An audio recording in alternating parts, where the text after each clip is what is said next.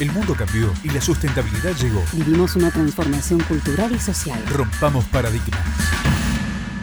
Otro mundo Es posible.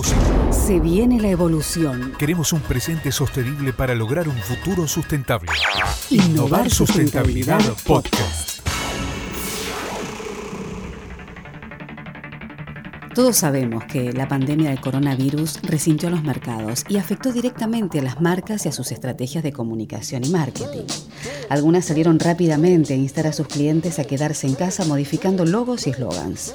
Otras se pusieron a disposición de las autoridades sanitarias brindando aportes económicos, conocimiento o materiales para paliar la situación y brindar así contención a la comunidad en general.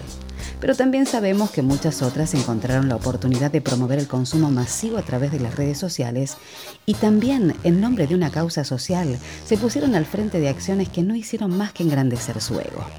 Belén Arce es especialista en temas de sustentabilidad y comunicación.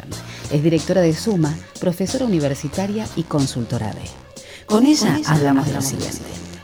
Las voces que necesitas escuchar para poner en acción las palabras. Innovar, Sustentabilidad, Podcast. Con Patricia Lafrate.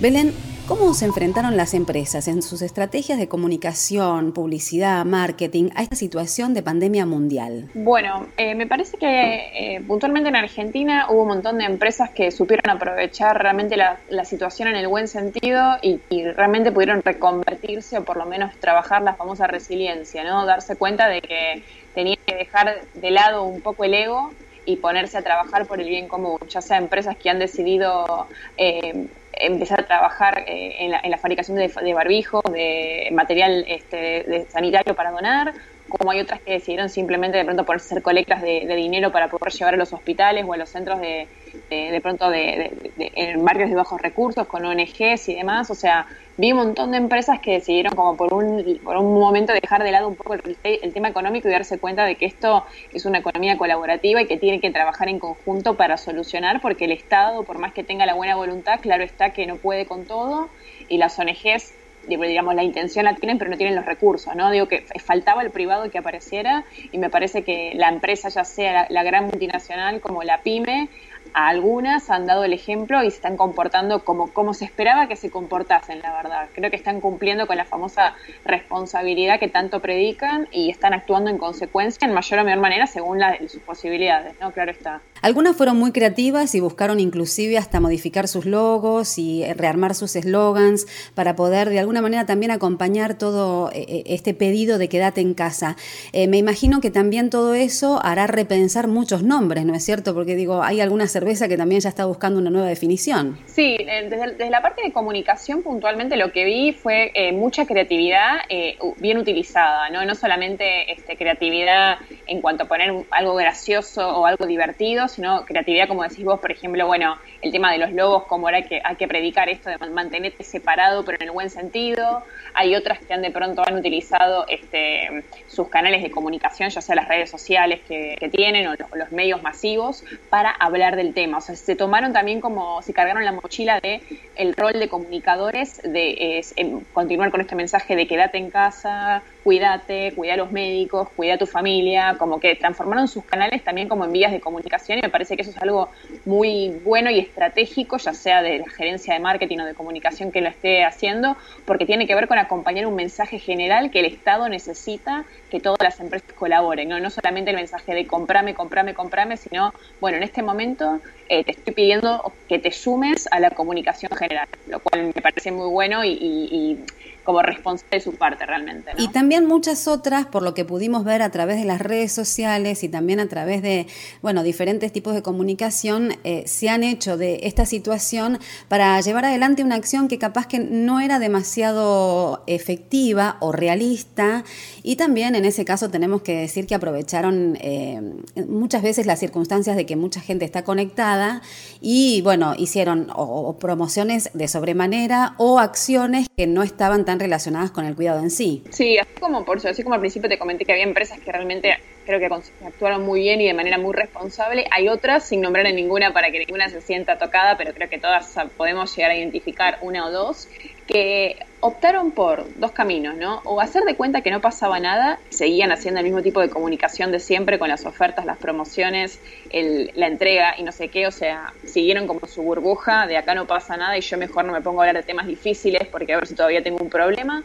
Y después hubieron otras que decidieron sumarse a la oleada de donaciones o de colaboración pero de una manera, la verdad, muy poco transparente. Y con transparente me refiero en anuncio que hago, por ejemplo, tanta cantidad de barbijos y después el resto de la semana seguí con posteos de siempre y nunca más me enteré qué pasó con esos barbijos, a dónde estaban destinados, qué iba a pasar, lo cual habla de, o una, digo, no, digo que sea mentira, no los quiero acusar de mentirosas, pero me parece que cuando uno toca un tema tan sensible como es esta situación que estamos pasando, tiene que haber una, una transparencia absoluta y que la gente sepa qué está pasando con esa, con esa causa, con esa acción que van a hacer, cuándo la van a hacer, cómo la van a hacer, más información. Y me parece que, eh, volviendo un poco al tema del, del consumo, eh, siguiendo, o sea, sabemos que todo el mundo está conectado, más conectado de lo que debería estar, ¿no? Con las redes sociales todo el tiempo encima, eh, llenar de información en cuanto a promociones y aprovecharlo ahora porque si no te la perdés, me parece que tampoco es sano, ¿no? Hay un montón de psicólogos o psiquiatras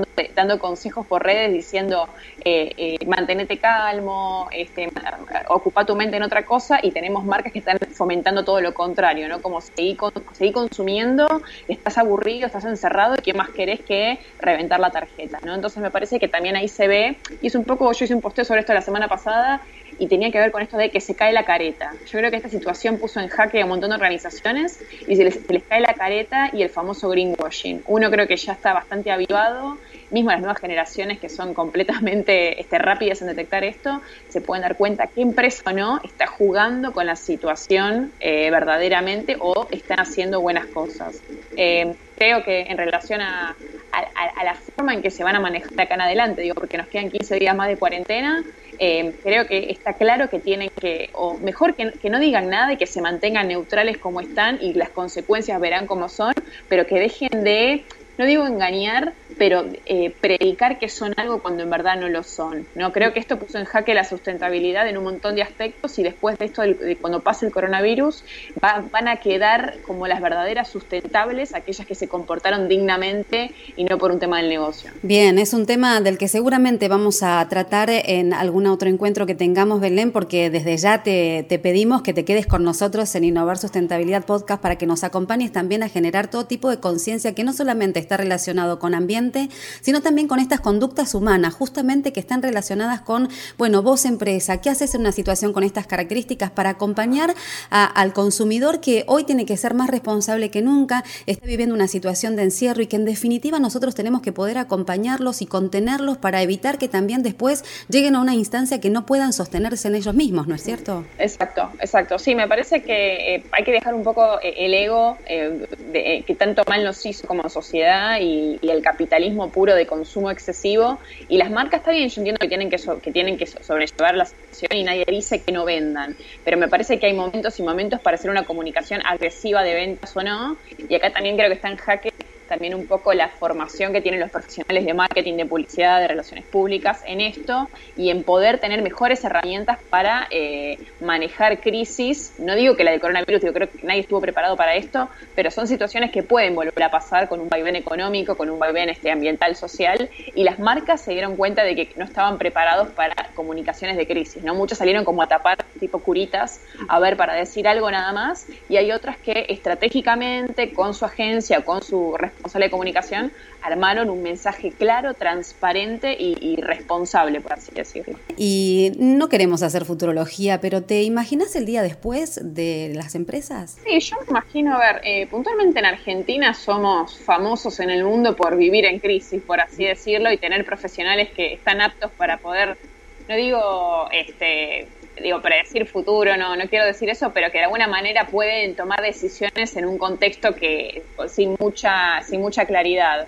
Me parece que muchas empresas se van a dar cuenta eh, el, propósito por el que existen, ¿no? Me parece que esto nos hizo ver un poco de, de si mi organización existe solamente para vender y generar un lucro o si realmente yo tengo que reconvertirme y buscarle un propósito social o ambiental a mi naturaleza como organización, más que nada porque también las nuevas generaciones que en unos 10 años van a estar ocupando ya puestos eh, activos laboralmente, van a estar buscando organizaciones que se comporten como corresponde, ¿no? Ya no, ya no va a esta empresa que solamente se va a dedicar a, facturar. Yo me imagino, por lo menos espero que esto nos haya dado una lección como sociedad y como organizaciones, de que esto afectó a todos de la misma manera, ¿no? Que uno a veces se cree como que tiene el, escudo protector de que a mí no me van a tocar y esto tocó a toda la sociedad en todos los niveles y nosotros como, como empresas tenemos que decidir a partir de ahora qué tipo de decisiones vamos a tomar y si el propósito nos va a acompañar o vamos a seguir pensando que el éxito lo vamos a medir en cuanto facturemos y no en cuanto bien o beneficios sociales o ambientales generemos. Bueno, eh, quizás el próximo desafío para nuestro próximo encuentro, si te parece, Belén, es eh, ir recopilando algunos datos sobre las conductas de consumo que hemos tenido o que estamos teniendo en estos momentos de encierro. ¿Qué te parece? Perfecto, sí, me encantaría poder hacer un análisis mucho más profundo de eso y tengo bastante información para juntar, así que gracias, gracias por la propuesta. Al contrario, es un placer, sabemos y mm, te agradecemos muchísimo que seas tan generosa y compartas todo tu conocimiento con nosotros. ¿eh? Así que muchísimas gracias. Por favor, gracias a ustedes por invitarme y bueno, muchos éxitos en, la difusión de los mensajes que están generando, que también hacen estas buenas noticias, ¿no? estos buenos mensajes. Gracias. Gracias, Belén. Innovar sustentabilidad. Este fue un podcast de MyPod. MyPod.